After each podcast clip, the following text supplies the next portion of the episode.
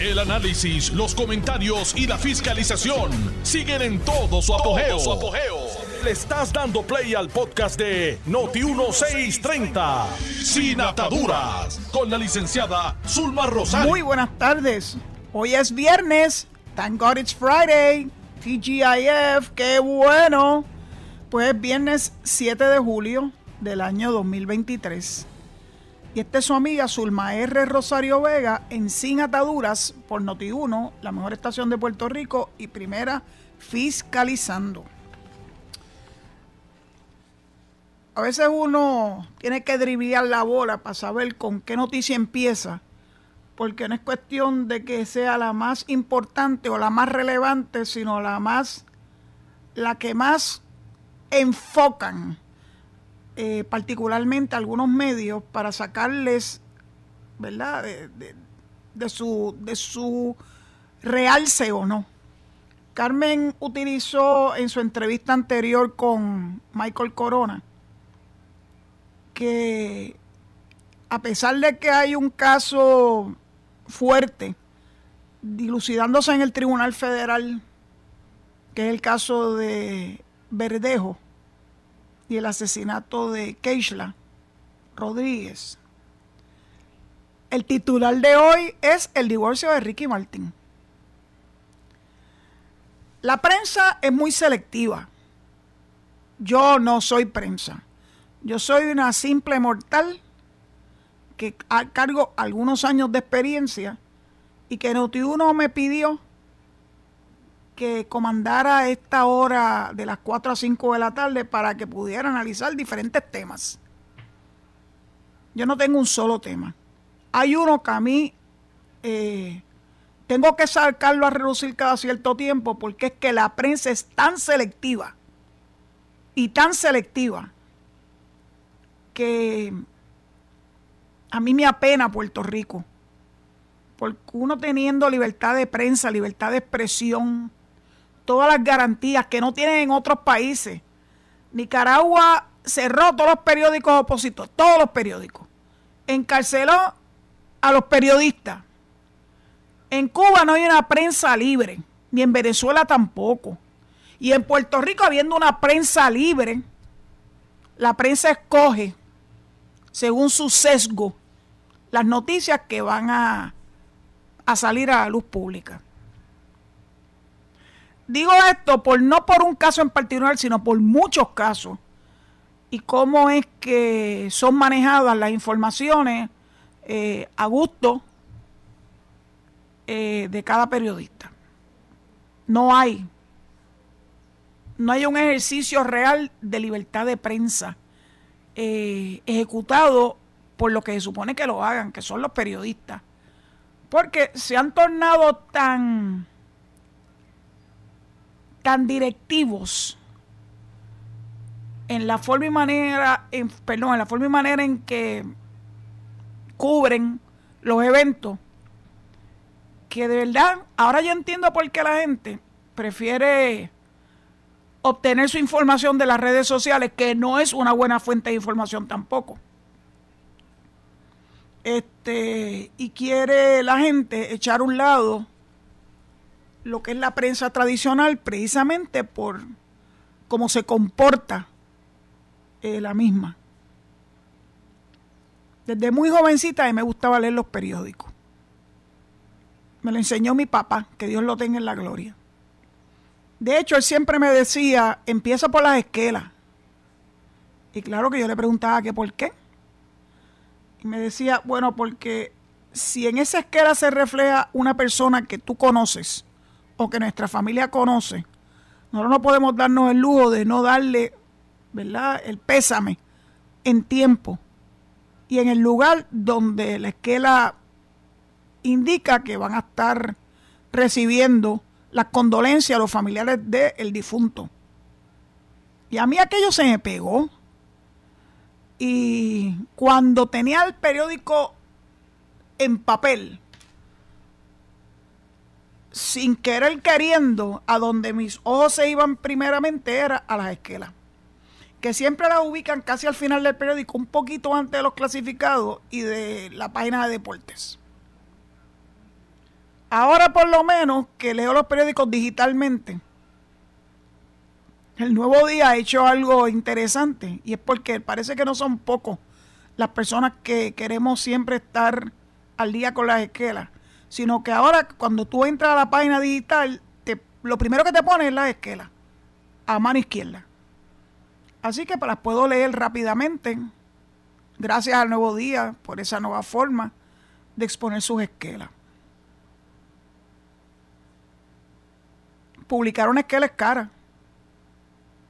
Así que por lo menos le están dando este servicio a los familiares que han pagado porque la misma sea difundida y que todos los que puedan estar interesados conozcan los pormenores de, de esa circunstancia, de ese, de ese deceso.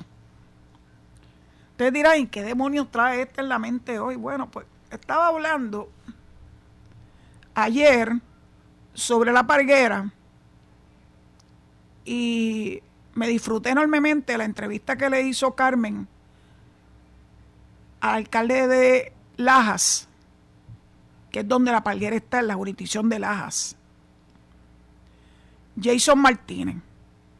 Jason Martínez reiteradamente dijo que el issue de la palguera es un issue longevo y que merece una investigación y un trasfondo histórico de cómo llegaron a construirse y quiénes fueron los primeros pobladores de esa área que hoy en día es un área de privilegio en donde hay Airbnb carísimo este y claro que como hay un issue en particular con los parientes políticos de la comisionada Jennifer González eso le da otro cariz a esto.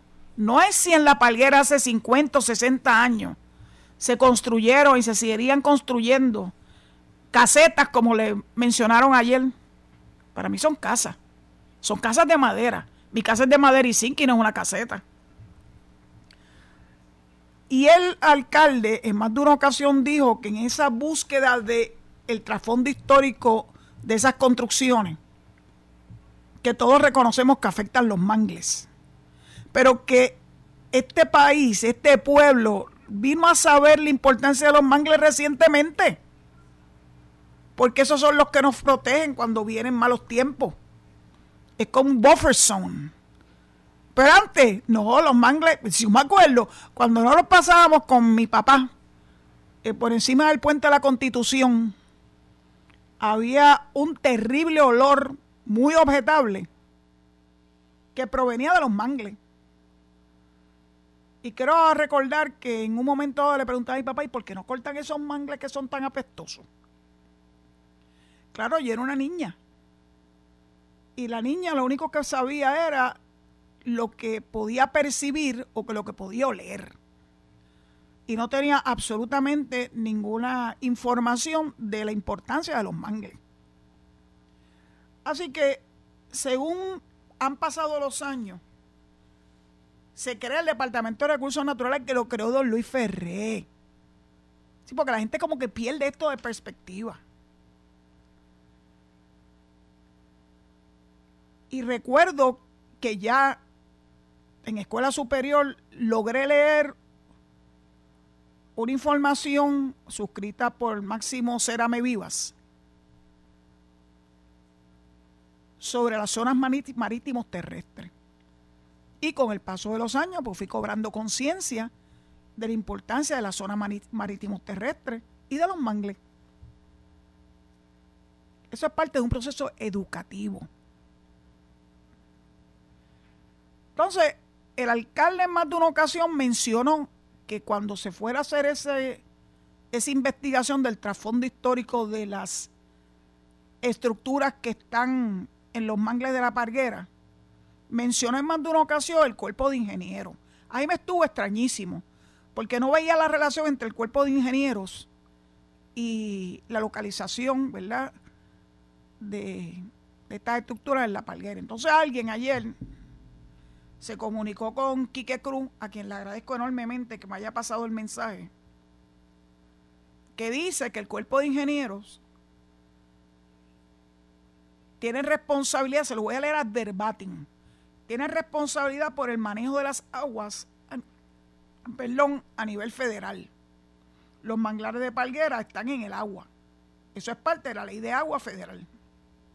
Así que ahí veo y aprendo, todos los días yo aprendo algo y yo le agradezco enormemente a la persona que se comunicó con Quique, que espero que me esté escuchando hoy, y a Quique por haber sido el mensajero del mensaje, cacofónicos o no, eh, que sí, el cuerpo de ingenieros tiene jurisdicción sobre las aguas en Puerto Rico, incluyendo las de la Parguera, porque en la Parguera hay agua.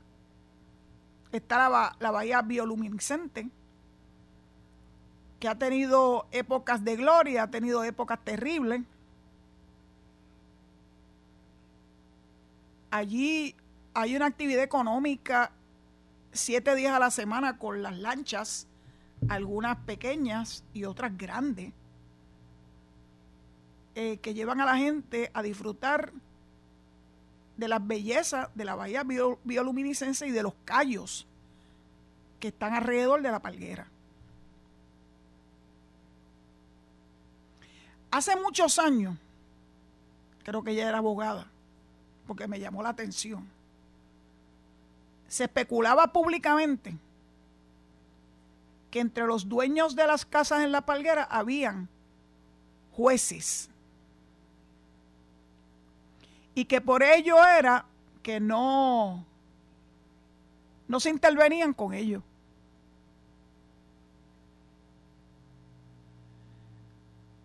La especulación es terrible. Yo nunca supe de ningún juez que tuviera casa en la palguera, pero la verdad es que yo nunca fui a una casa de la palguera, de esas de las que están en los mangles, hasta hace dos años, que una, un familiar alquiló como Airbnb una de esas estructuras, muy bien montada, por cierto, sigue siendo de madera y zinc, pero eh, con unos detalles muy bonitos con una rampa para poder ir en lancha. Y ahí me llamó la atención y dije, bueno, está lo más bonito esto. Nunca me imaginé que como dos años más tarde iba a estar yo discutiendo lo que ocurre en la palguera. Lo que ocurre en la palguera es serio, pero no es de ahora. No tiene nada que ver con Jennifer. Estamos hablando de muchas, muchas décadas, tal vez de dejadez, lo que sí yo recuerdo que es, sacaron de allí fueron las casas bote. Las casas bote estaban ancladas al babote, al mar, nunca a los mangles. O por lo menos que yo tenga conocimiento. Y deambulaban por allí, se movían, porque eran casas bote. Y finalmente, como no tenían método para la disposición de sus desperdicios, eh, eventualmente el Tribunal Federal ordenó que éstas fueran sacadas de allí y se salieron. Les mencioné que solamente recuerdo una que daba bandazos por toda el área, incluyendo daba y, visitaba Boquerón y visitaba Puerto Real, este, pero era verdaderamente una casa bote, o sea, se movía, no estaba anclada en ningún sitio en particular. Esto de la palguera no es nuevo, y lo reitero y lo repito, pero ahora de momento la prensa le ha gustado mucho el tema porque, claro, entienden que la comisionada residente Jennifer González, aunque no lo digan en so many words, es responsable si es que algo ha ocurrido en casa de los familiares de su marido, de su suegro que estoy segura, no me lo tiene que venir a decir nadie, que adquirieron esa casa hace mucho tiempo. Mucho antes de que Jennifer y, y Jovin se enamoraran. Ah, pero ahora es importante porque la comisionada tiene vínculos eh, eh, pues con, su familia política y de momento ahora esto todo se saca de proporción. Ya la secretaria de Recursos Naturales dice que está muchísimas investigaciones sobre, sobre Palguera y yo espero que las concluyan. Pero espero que nos expliquen a todos nosotros ¿Cómo fue que las primeras casas llegaron allí? ¿Quién lo autorizó? ¿Bajo qué precepto legal? ¿Qué ley lo autorizó? ¿Qué uso y costumbre lo permitió? Y que nos digan si en el pasado, más allá de las casas bote, y estas no son casas bote, el Departamento de Recursos Naturales hizo algo para que esas casetas, como le dicen, salieran de ahí. El alcalde dijo que hasta tienen sistema de alcantarillado, tienen sistema de luz, tienen agua potable. Para que a ti, las agencias de gobierno que se encargan de energía eléctrica y de autoridad de acueducto y alcantarillado, te den y te pongan un, un contador, tú tienes que tener documentos legales que te acrediten que tú eres el dueño de ese lugar, ese lugar y que está autorizado a solicitar ese servicio de parte de ellos. Así que aquí hay mucho que investigar, pero muchísimo que investigar. No solamente selectivamente a la comisionada residente. No me gusta cuando la prensa se ensaña porque tienen agendas específicas que no necesariamente tienen que ver con su preocupación por las cuestiones ambientales en Puerto Rico. No se lo creo. Entonces de ahí voy, a, voy entonces a, cruzar el charco y me voy para las cavernas del río Camuy, el parque de las cavernas del río Camuy. A veces uno se encuentra con editoriales que tienen sentido. Y este editorial de hoy, del Nuevo Día, dice, es necesario revitalizar las cavernas del río Camuy.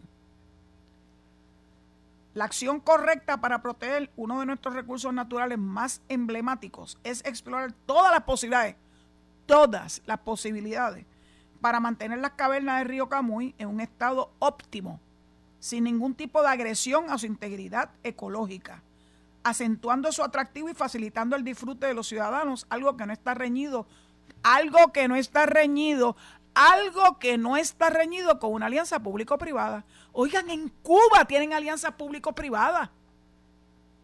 Porque cuando los países no tienen capacidad económica para ser ellos los que administren ciertos recursos que son importantes porque van dirigidos al desarrollo económico a través del turismo, pues ellos han hecho en Cuba muchas alianzas público-privadas, muchas de ellas con España. ¿Alguien lo ha criticado? ¿Verdad que no? Entonces, cuando se trata de Puerto Rico, entonces, ¿qué ocurre? Que mucha gente de la extrema izquierda empiezan a crearle en la mente al público de que el que posiblemente recursos naturales escoja a un, a un contratista para que le maneje lo administrativo de la, del Parque de las Cavernas del Río Común. Ah, eso sí que es malo, eso es terrible, eso es entregar las cosas a los extranjeros. Pues primero, eso es lo primero que sacan. Ni siquiera han sabido quién va a ser la persona que cumpla con todos los requisitos y posiblemente es un puertorriqueño que quiere invertir en Puerto Rico. Yo creo que hasta los puertorriqueños que quieren invertir en Puerto Rico lo piensan dos veces, porque los tienen demonizados. Si tú tienes un puertorriqueño que tiene capacidad económica porque se lo ha, se lo ha ganado de buena lid y quiere invertir en Puerto Rico, debe pensarlo dos veces. Porque lo van a poner en la picota inmediatamente por el mero hecho de querer optar por un contrato para una administración, en este caso de un bien público. Continúo con el, con el editorial.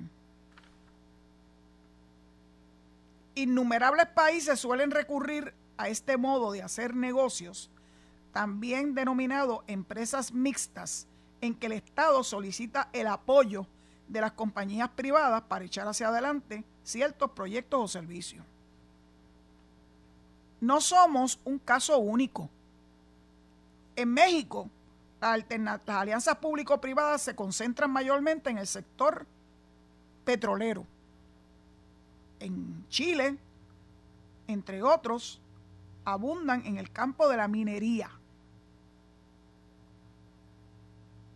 En Colombia se han dado a menudo estos juntes entre el capital público y el privado, en especial para operar el sistema de acueducto y alcantarillado. La clave está en establecer controles y mantener el funcionamiento de esas alianzas a fin de que redunden en el mejor servicio o en la conservación y explotación de un bien público que de otro modo y por falta de fondos iría decayendo o arruinándose completamente.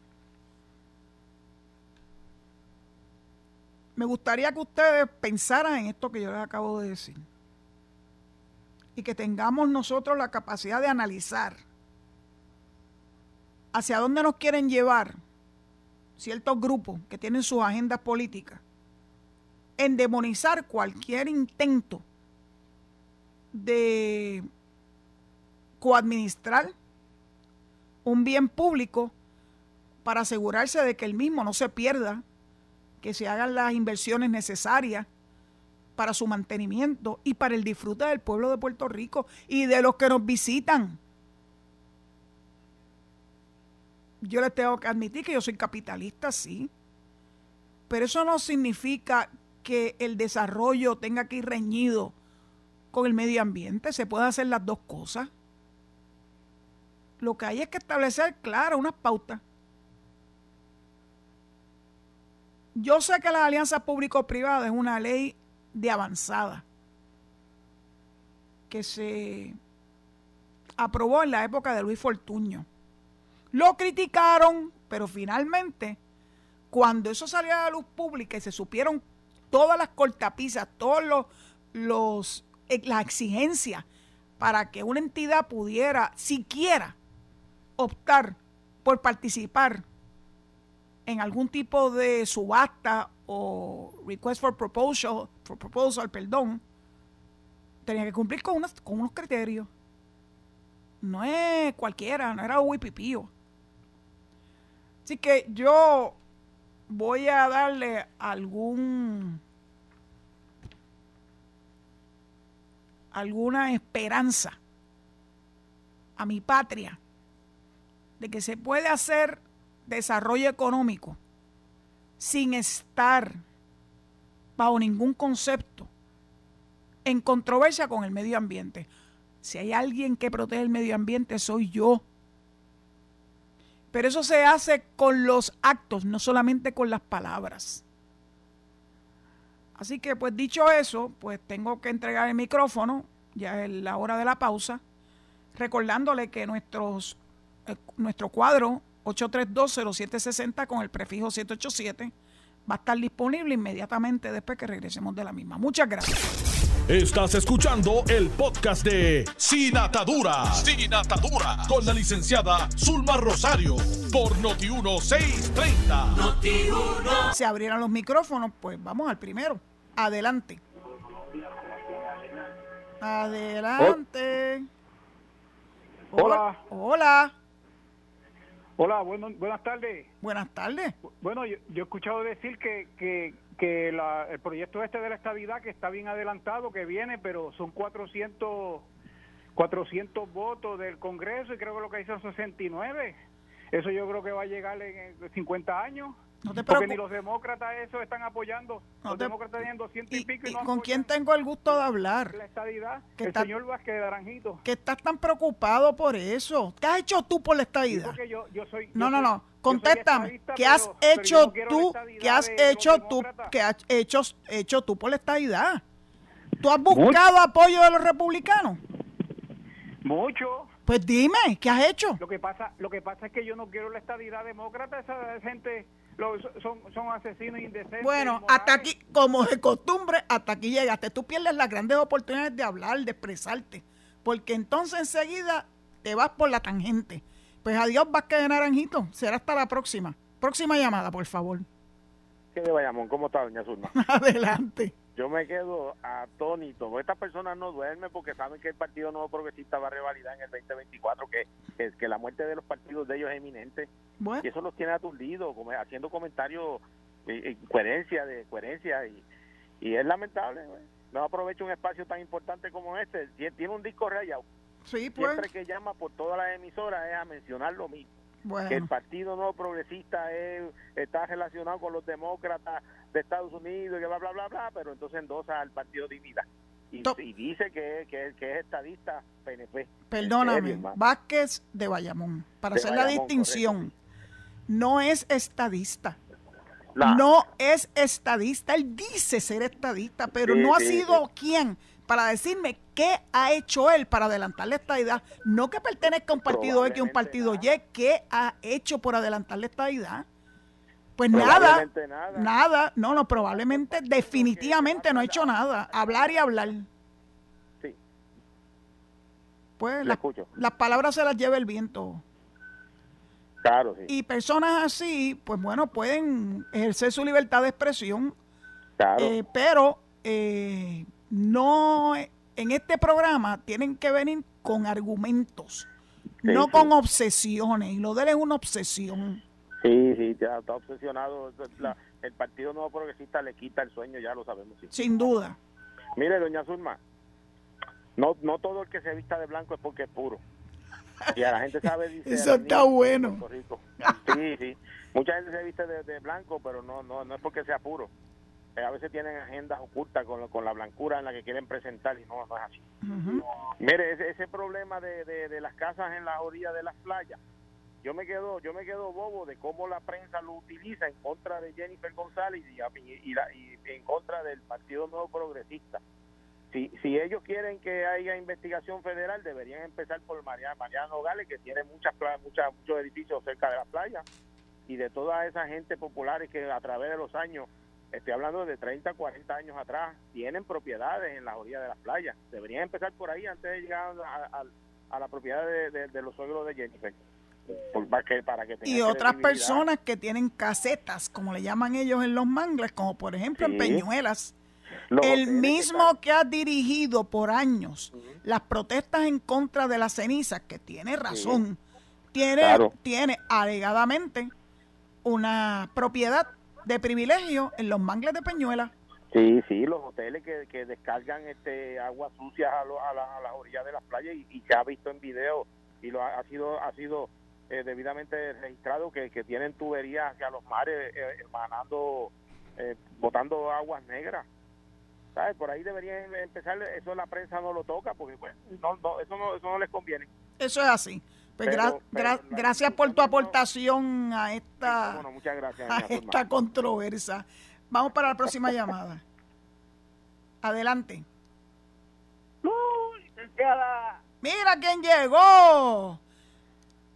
Mi, ami, mi, mi, ami, mi amiguito, mi amiguito Riverita querido, ¿cómo tú estás? Yo estoy bien, gloria al Señor, y gracias a Papito Dios que estoy escuchando a la mejor licenciada de Puerto Rico y del mundo, la licenciada Zulma, eh, Rosario Vega. Anda, esa soy yo. Yo me estoy, yo estoy orgulloso de escuchar mi licenciada, porque yo nunca he tenido eh, palabras eh, malas para ella, porque ella no es política. Ella analiza la política y la habla como la ve el que se crea que Riverita de Conérico para récord está en controversia con mi licenciada está bien equivocado. Para nada, para nada. Esa persona no soy yo ahora. De que no esté de acuerdo con las palabras que ella dice, esos son otros 20 dólares, pero no son pesos, 20 dólares, porque vivimos en la estabilidad. Muy bien. Puerto Rico es parte del territorio americano. Muy Usted está en, en territorio americano Usted ahora mismo está como Vázquez de, de, de Naranjito, Vázquez de, el de Bayamón, están en, en, en los Estados Unidos de América. Lo que pasa es que tenemos que buscar información para no cometer errores. Pero licenciada, desde que yo tengo uso de razón, se han construido eh, edificaciones en, la, en todas las desde que yo tengo uso de razón. Sí, eso es así. El, gran, el, gran ejemplo es el morro de Puerto Rico. La, la perla. La perla. Sí, la perla. Lo que pasa es que no se puede privatizar porque entonces mi licenciada no puede ir a gozar en esa playa, ni va a querer de Bayamón, ni va a querer Naranjito. Ese es el issue. Lo que pasa es, aquí en Estados Unidos hay casas en la orilla de la playa, pero no pueden privatizarla porque ese es el disfrute de todos los puertorriqueños y todos los que vivimos acá en Estados Unidos. ¿Qué sería yo si a mí me da la gana de ir a, seguir a construir una casa en la entrada de mi licenciada Turma Rosario? Le estoy privando su privacidad y el paso a su casa. Es de eso que se trata. No es que vayan a construir ni a aportar ni a, ni a llevar la economía a Puerto Rico. Lo que se trata es de privatizar lo que es de nosotros, del pueblo puertorriqueño. Porque si yo voy a cualquier hotel, por lo menos el que están en, en, en Fajardo, no me dejan entrar, mi licenciada. Que eso es de todos los puertorriqueños. Ahora, yo voy a Yuque, puedo entrar, que está administrado por el gobierno federal y voy a, voy eh, al, mojo, puedo entrar, que es de todos los puertorriqueños, pero está administrado en los federales.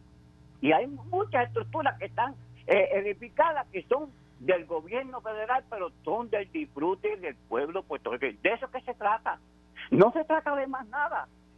Eso es fácil para entender todos los puertorriqueños, porque si yo tengo, si ellos tienen el derecho de edificar y privatizar, no, porque más chiquita lo quisieron hacer y el pueblo le dijo que no, y fue le tumbó los pilotes que pusieron allí privatizar la playa y un muro que hicieron en cemento también allí, cogieron y se lo tumbaron y no pudieron hacer nada. Allí está la playa más chiquita, que creo que ahora van a, hacer unas edificaciones allí, que esos planes están desde, DPG, están allí. Pues mi, mi querido Riverita, la historia es importante. Yo Estoy de acuerdo contigo.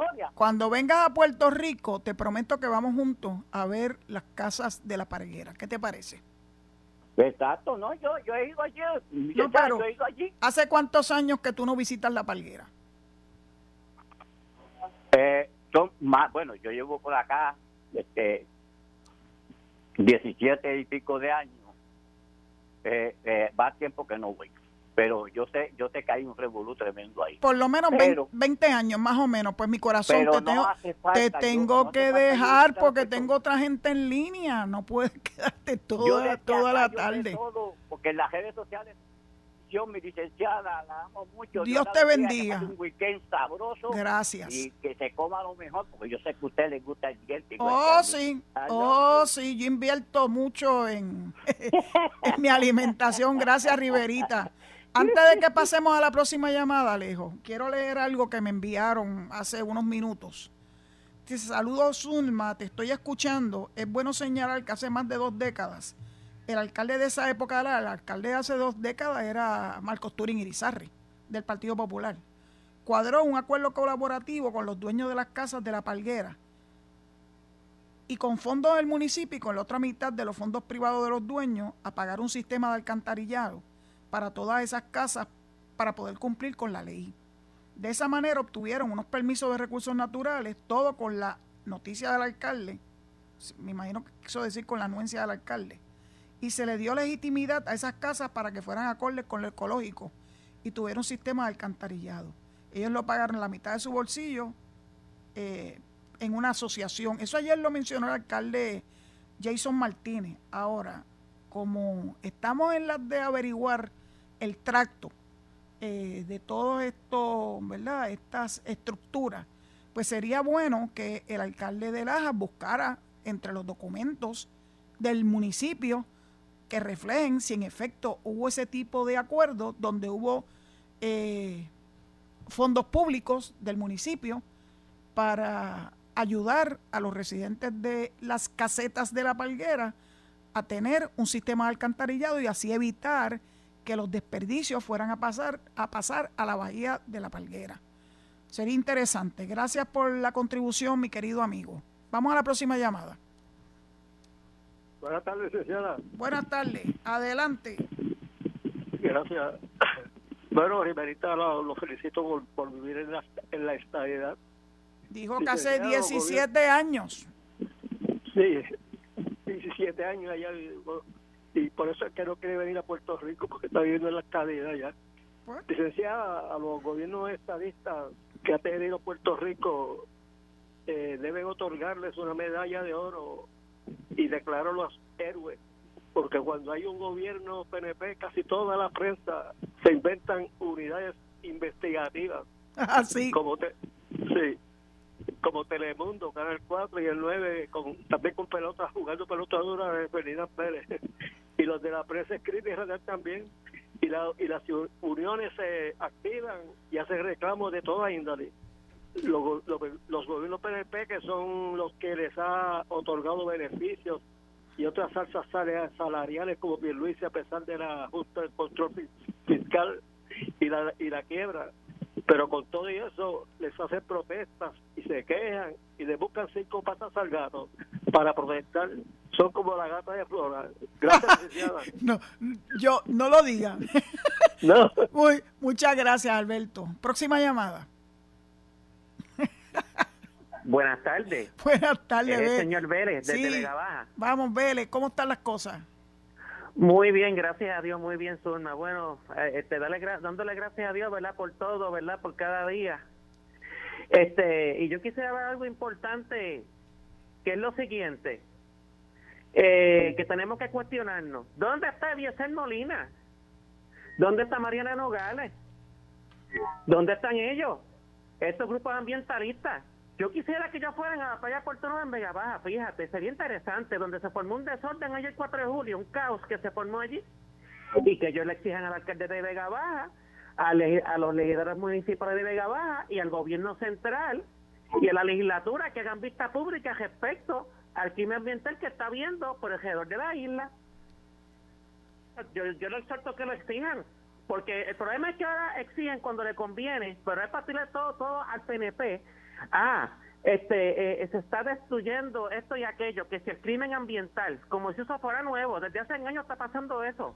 En la playa Puerto Nuevo, por ejemplo, allí hace años, yo sé que desde hace años hay casas que descargan pozos muros en un sitio que se llama Muerto en Puerto Nuevo, y yo sé de lo que estoy hablando, que nadie se atreve a desmentirme porque yo sé de lo que estoy hablando y nadie decía nada entonces ahora todo es como si como, como si los mares como como si el pecado original entrara cuando el PNP ganó en el 2016 hasta ahora y yo sí eso es así entonces yo exhorto a que estos grupos ambientalistas este orienten a la gente de qué hacer cuando van a una playa y que le digan al, y que, y que, hagan investigación respecto a los botes que habían allí el desorden que la gente formó ah y la, y, la, y, y los caparazones de, icotea de icotea, no, de carey, de, de, un tipo de tortugas marinas que encontraron este flotando en la, en la playa. Qué terrible. Que eso daba pena. Terrible. Porque alguien clandestinamente mató tortugas. Yo quisiera que ellos exigieran eso, pero como dice el es tan bocón, me hubiera gustado que hubiera hecho frente a toda aquella gente. Bueno, no se va a atrever porque le iban a quedar encima allí. Yo estoy seguro que le iban a, le, lo, iban a dejar con la cara en la arena. Pero yo lo más que quisiera es que aconsejaran a la gente que por favor no tiren basura, porque lo peor de todo lo peor de todo lo que yo en este asunto que ocurrió en Puerto Nuevo es que, habiendo un zafacón allí, toda la basura la dejaron tirada en el piso y el zafacón estaba vacío. No era que el zafacón estaba preñado de basura hasta arriba, hasta, hasta, el topete, no. La gente tirando la basura en el piso. Gente, yo, yo pondré a tener mis diferencias con el alcalde de Vega Baja y yo no soy de él y nunca he votado por él. Nunca he votado por Marco Cruz Molina. Soy estadista en las tres papeletas, lo confieso. Pero no podemos echarle la culpa ni al alcalde, ni al gobernador, ni a los senadores, ni representantes, ni a los asambleístas, porque hay cosas que nos corresponden a nosotros. La basura, si, si hay un, un, de basura, tire la basura ahí o llévela a su casa y bótela en el zafacón de su casa o en el reciclaje, que, el reciclaje en Vega y en Manatí. ¿Por qué no podemos hacer eso? Es que el problema es que estamos con la filosofía que todo el gobierno, la iglesia, el Departamento de Educación, este otra agencia, salud, mire, nosotros tenemos que poner nuestro, nuestro, nuestro granito de arena. Y los dejo con este pensamiento. John F. Kennedy dijo lo siguiente, y escuchen bien, nunca pienses, nunca pienses en lo que la patria puede hacer por ti, piensa en lo que tú puedes hacer por la patria. Que pasen buenas tardes. Amén, palabras con luz. Próxima llamada, Alejo. Adelante. Hola. Hola. Buenas tardes. Buenas. Eh, Torre de Río Piedra. Adelante, señor Torres, ¿cómo está? Mire, no, ese es el problema de, otra vez empiezan con el problema de, de las bolsas plásticas. Ay, Dios mío, yo les voy a decir la historia. Hace años, cuando parece que interés es creado, las la bolsas y le echaban la, culpa a los supermercados que nos las regalaban, pero la gente es vaga, no todo el mundo, porque yo las reciclaba. Y, y entonces las cambiaron por la bolsa esa, que yo la la reuso mucho, claro, la, ya uso para leche y eso, ya llega un cierto tiempo que la pongo a secar cuando vengo a la compra, pero ya cogen mal olor, ¿no? Es decir, que el problema no es eso, ahora, ¿qué, bolsa de papel? ¿Quién ha visto una bolsa de papel en un supermercado que te puede caer la compra? Que eso no tiene, ¿me entiendes? Sobre todo las cosas frías. Vamos, eso es otra cosa, reciclen esa bolsa reciclable y cuando más hace falta pago 10 centavos, pero yo tengo mucho en el carro siempre. Bueno, otra cosa, me gustó mucho que el gobernador, el caso de Elizabeth, la delegada esa que sacaron, que no va a cubrir a esa plaza que queda vacante. Es un, es un sueldo que se ahorra. Es más, yo le pidiera a Perlusi, que yo simpatizo con él, yo soy estadista y PNP, que de los cinco que quedan subiera el rasero y, si tenemos que quedarnos con dos o tres, mejor. Le ahorramos más dinero el tiempo que queda allá hasta el 2024. Es decir, en la Cámara se hace falta más delegados porque son más miembros. Y en el Senado uno, deberían dos o tres. Con eso es suficiente. Pero que tengan que tengan un buen resultado, ¿no? Mira, eh, bueno, eso es todo, doña Zulma. Pues muchas gracias por su participación, señor Torres. Próxima llamada, Alejo, que debemos estar ya casi, casi al umbral de, de que termine el programa. Próxima llamada. Saludos, soy Molina de Santurce. Hola, ¿cómo estamos? Todo bien, contento de poderle saludar y gracias por su servicio honorable. Para mí usted es una juez. Gracias, gracias. Siempre, lo he visto así. Fíjese, por lo regular lo que hago es que disfruto de su programa y rara la vez llamo, pero es que de verdad no podía eh, resistir la tentación tan grande cuando escucho una persona sumamente diferente a lo que es Riverita de Conérico cuando está participando en tema libre y otros programas de noticias, bueno, por lo menos en el, tema libre no más lo escucho y es increíble la forma en que se comporta. Bueno, para mí es otra persona.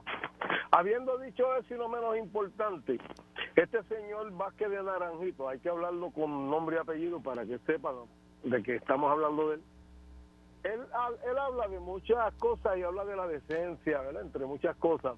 Y habla de los demócratas, cosa que yo considero que es injusta, porque los hay de todo en la viña del Señor, demócratas, republicanos, negros, blancos, rojos, azules, violetas, homosexuales, heterosexuales, hay gente buena y gente mala, hay gente con buenos y malos cascos.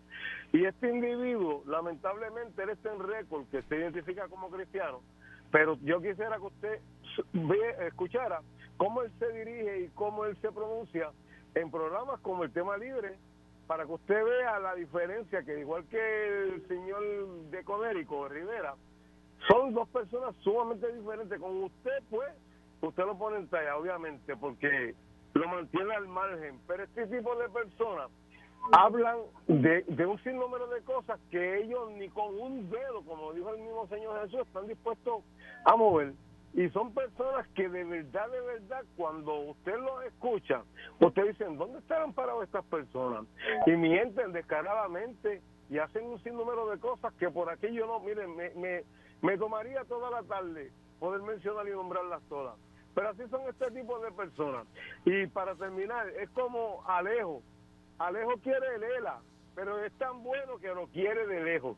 Gracias, Suma, Porque tú metiste a lejos en esto, muchachos. Ese señor es, totalmente apolítico. Antes de que nos vayamos del aire, eh, me acabo de enterar que julio, que es mi mes, es el mes del artesano. Yo de artesanía las adquiero, las disfruto, pero no tengo ninguna habilidad artesana. Mi sobrina Vicky tiene esa habilidad. Eh, pues este es el mes del artesano y quiero recordarle que la Feria de Artesanías de Barranquita, que es la más antigua de Puerto Rico, se va a celebrar eh, los días 14, 14 de julio, o sea, el viernes de la semana que viene. Hay mercado artesanal desde las, desde las 10 de la mañana. Va a haber presentaciones musicales.